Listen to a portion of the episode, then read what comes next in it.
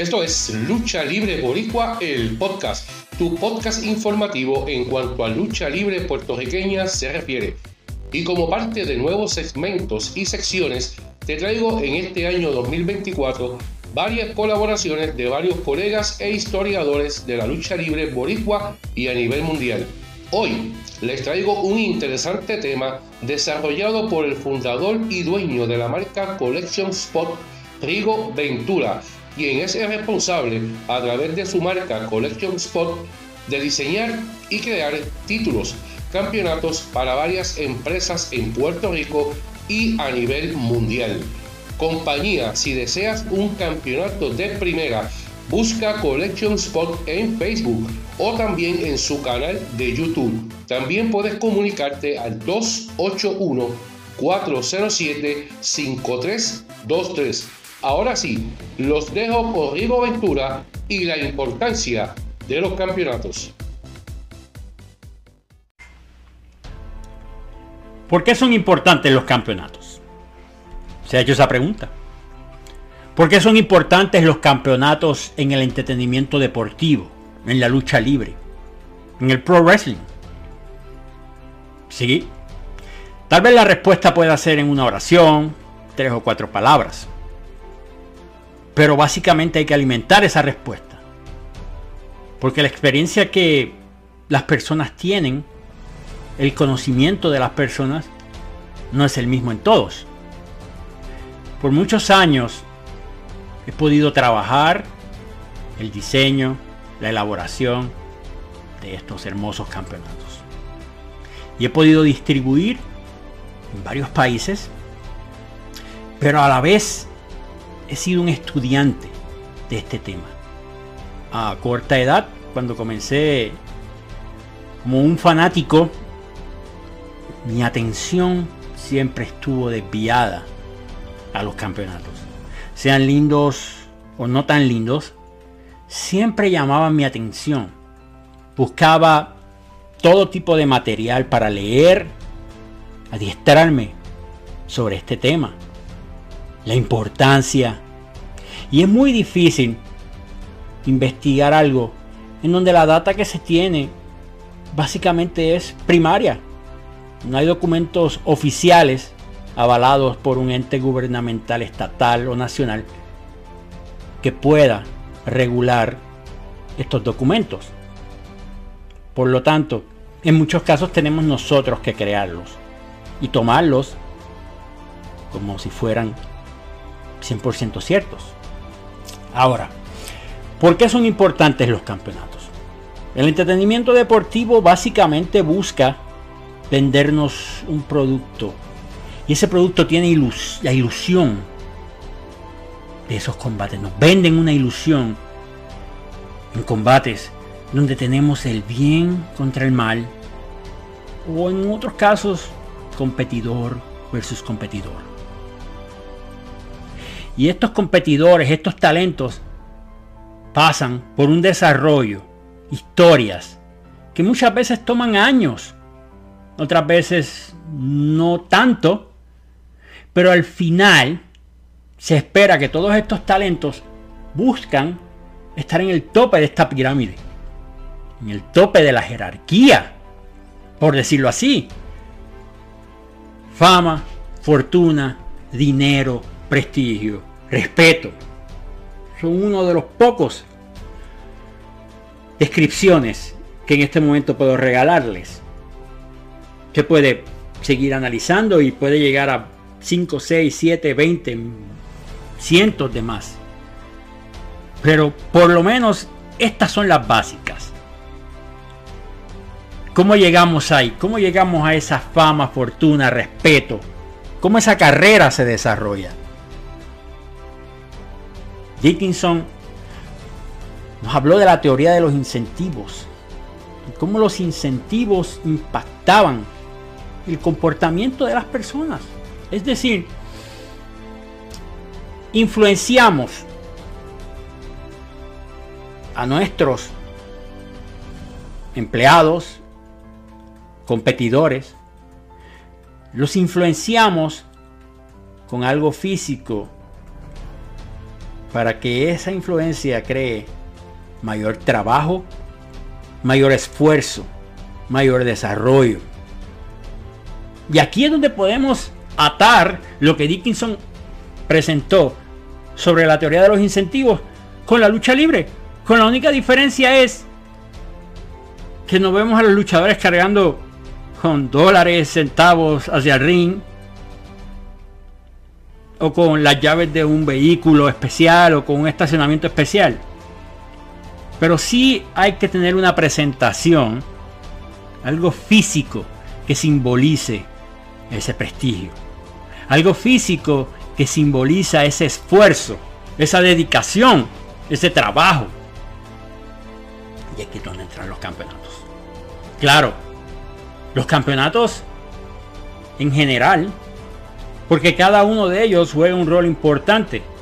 Cabe señalar que siempre habrá uno que sobrepasa a los demás, que es el que está en el tope, que es el, el destino final que cada talento se supone que aspire. En el caso de la WWE, eh, optan por tener dos, pero es por la cantidad de eventos y como tienen segregados sus talentos y sus grupos. Pero el campeonato puede definir la posición del luchador. Por consiguiente, ayuda en la historia, ayuda en la reputación y en los esfuerzos que nos están vendiendo. Cuando nos sentamos a ver este mundo, es como ver un mundo virtual. Nos envolvemos aquí, nos sentamos, pensamos en que lo que está sucediendo es lo que nuestros ojos están proyectando al cerebro. Pero no. Sabemos que esa ilusión está funcionando. Y dentro de esa ilusión hay que colocar detalles y enriquecen la historia. Nuevamente, los campeonatos. Vemos cómo podemos, de una contestación simple, la podemos ampliar, porque mientras mayor información, mayor es la forma en que comprendemos su importancia y su valor. No siempre el tener un campeonato nos provee el resultado que deseamos. No siempre es el fruto deseado. Pero se espera. Y los campeonatos ayuden a colocar un talento de aquí, aquí, de un lugar actual a un lugar deseado. Nuevamente, recalco, no es el 100% de los casos. Hay casos en donde el proyecto no ha funcionado hay casos en donde un talento puede tener el campeonato principal. Y en cierto modo eso lo hace un poco relevante. Una vez el campeonato sale de las manos, esa relevancia desaparece. Pero la idea es si va a desaparecer esa relevancia, que no desaparezca a un nivel tan amplio. En otras palabras, el luchador estuvo aquí. El campeonato lo ayudó a llegar aquí. Una vez perdió el campeonato, esperemos que se quede aquí o tal vez aquí. Incluso hasta llegar aquí es mucho, mucho mejor porque es por encima de donde estaba antes de tener el campeonato. Pero no siempre es el caso. Y hay muchos factores que ayudan o afectan en esta ecuación. Un campeonato puede traer un resplandor efímero a quien lo porta. ¿Sí? Puede y en muchos casos lo va a traer. Pero no solo pensemos en el presente, no solo pensemos en lo que le está generando al presente. Aquí hay que tomar en consideración lo que va a traer en el futuro. Cómo va a mejorar a este talento, la reputación o la posición de este talento. El mal uso de estos campeonatos puede destruir toda base que estuvimos generando por meses. Y cuando me refiero al mal uso, voy a incluir cuando las cantidades son desproporcionadas. Y cuando digo las cantidades desproporcionadas es cuando tenemos campeonatos de más en comparación a la batería de talentos, espacio televisivo y eventos. Hay otros casos en donde ciertos campeonatos en las manos de algunos talentos no hace el más mínimo cambio. El luchador no deja de ser quien era o pasa a un nuevo plano por ese reinado. Pero tal vez no es a ese luchador el que le va a hacer efecto. Tal vez al que lo va a vencer es donde viene el impacto y el crecimiento. Y el hay varios casos, pero el único que voy a traer en consideración ahora es 1992, cuando Roddy Piper ganó el campeonato intercontinental de la empresa. WWF, hoy día WWE, vence a The Mountain.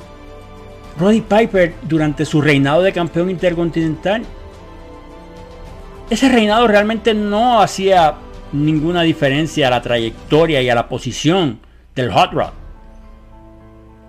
Pero sí ayudó a un Bret Hart que iba en crecimiento. Y venció a Roddy Piper en WrestleMania 8. Vencer a una persona que no recordáramos que ni el mismo Hulk Hogan hubiera vencido una 2 y 3 en televisión. No recuerdo. Pero un Bret Hart que se iba desarrollando le vino como anillo al dedo. La victoria y el campeonato en su segunda carrera que lo posicionó en el camino a ser estelar. Vemos como aquí a Roddy Piper no hubo gran diferencia, no hubo gran resplandor. Piper era Piper con o sin el campeonato intercontinental. Una figura importantísima. Una figura amada en sus momentos como good guy. Odiado como heel. Pero era un odio que uno desea tener. No es un odio de quítate de mi televisor. Es un odio de que me encanta el trabajo que estás haciendo. Roddy Piper recibe un campeonato. Gana un campeonato. Que en la jerarquía no iba a moverse. Pero sí iba a mover en gran cantidad a quien estaba en lista para recibir el campeonato. Hay que analizarlo todo el aspecto. No solo lo que estamos viendo hoy. ¿Qué va a pasar mañana? Estamos en una época donde los campeones están portando reinados largos. Hace muchos años que no se veía reinados de esta cantidad, de más de un año. Y a pesar de que eso va alimentando la reputación de quien está portando y quien está estableciendo el récord, ¿Cómo va a impactar eso a quien los va a destronar en un momento dado? Hay que analizarlo así. ¿Qué impacto puede generar al que va a destronarlos? Por, por eso es que la respuesta, a pesar de que puede ser simple, merece que la decoremos con detalles con detalles que están invisibles a muchos fanáticos y que ni siquiera pasan por la mente de los principiantes. Por eso es que traigo este escenario, por eso es que traigo toda esta, esta información, estos detalles, para tomarlos en consideración. Y ahí usted también puede añadir en los comentarios lo que olvidé o lo que no incluí, o tal vez su opinión. Las opiniones son siempre bienvenidas. Y ha habido casos en donde las opiniones de 3, 4, 5 han ayudado a desarrollar un mejor producto al final. Ahora, la cantidad de campeonatos en su empresa, mencioné ahorita, que puede también traer un efecto desagradable y me explico. Los eventos conllevan una cantidad de luchas. 6, 7, 8. Y si usted trata de darle un resplandor a un grupo pequeñito, cuando mientras más campeonatos tienes, ese grupo es más grande. Devalúas ya los campeonatos establecidos, porque entonces la opinión del externo es, ah, pero aquí todos son campeones. O aquí cualquiera anda con un campeonato. Hay que ser selectivo en quiénes son los que nosotros posicionamos para aportar campeonatos. Tienes un campeón mundial, que es el campeón principal. Se espera que es el campeón principal. Hay quien le dice campeón mundial, hay quien le dice campeón peso completo. O simplemente el campeón de las siglas de la empresa. Hay campeonatos secundarios que en un momento dado fueron campeonatos regionales, que es un buen tema para cubrir en futuros videos. Hoy día se le dice midcard. Yo no soy fanático de ese tema. O sea, del tema sí. Del término. No me gusta ese término. Pero es el término que está en boga en este momento cuando se refieren a esos campeonatos. Por lo tanto, pero yo no los utilizo esos términos. Campeonatos de pareja, campeonatos femeninos y campeonatos exclusivos, eh, exclusivos a reglas, ya sea reglas específicas en el peso, en el tiempo, etc. Y esto ha creado para los que comienzan a ver el entretenimiento deportivo, el, pero ¿cuál es más importante? Porque aquí hay tantos campeones. El tener muchos campeones, señores, vuelvo y repito, recalco, evalúa sus campeones. En este caso, cantidad no es sinónimo de calidad. Por lo tanto, analice bien su plataforma. Analice bien su batería de talentos. Analice el tiempo que usted tiene en televisión para desarrollar historias y no utilice campeonatos si son necesarios. Sí es bueno tenerlos, pero no el 100% de las historias requieren que haya un campeonato de por medio. Cada quien barajea las cartas conforme a su experiencia o conforme al destino que quieren alcanzar, pero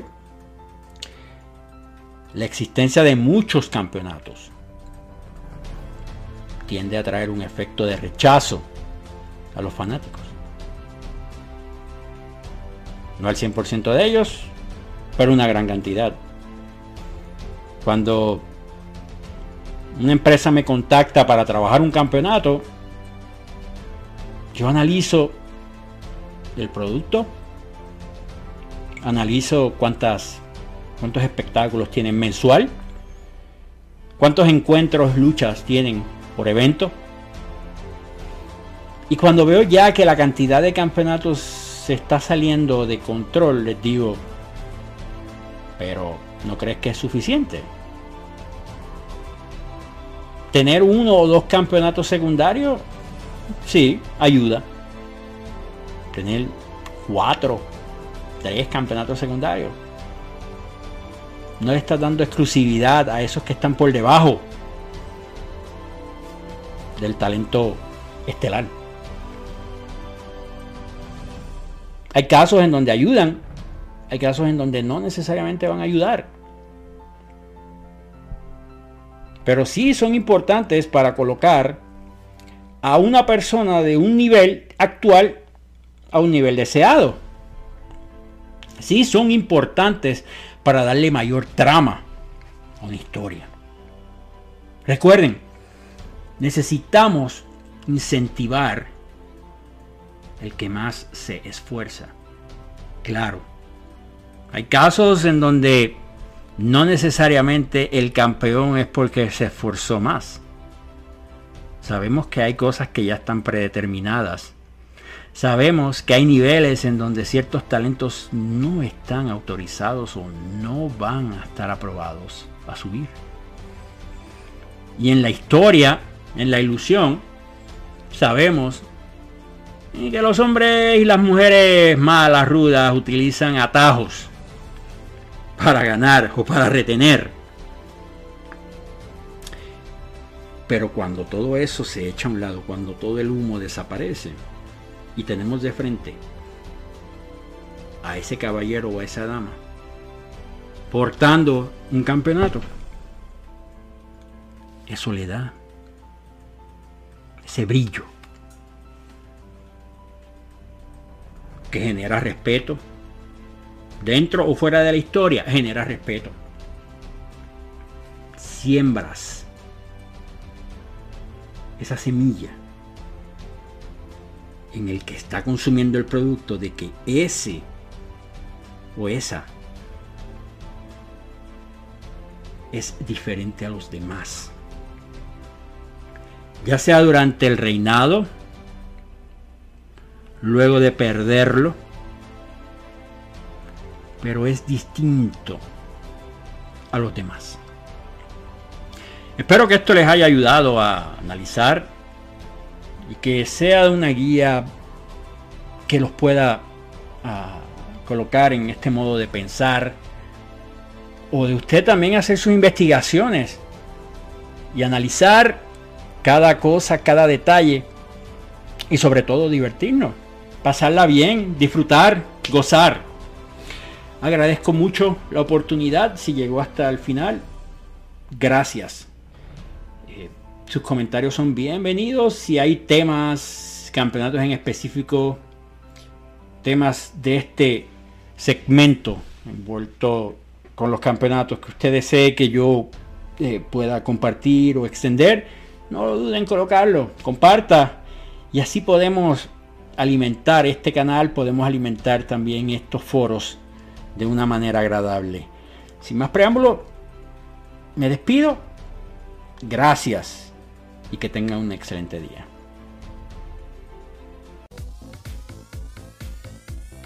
Será hasta la próxima semana con otro interesante tema lleno de mucha información aquí en tu podcast informativo de lucha libre puertorriqueña, Lucha Libre Boricua, el podcast.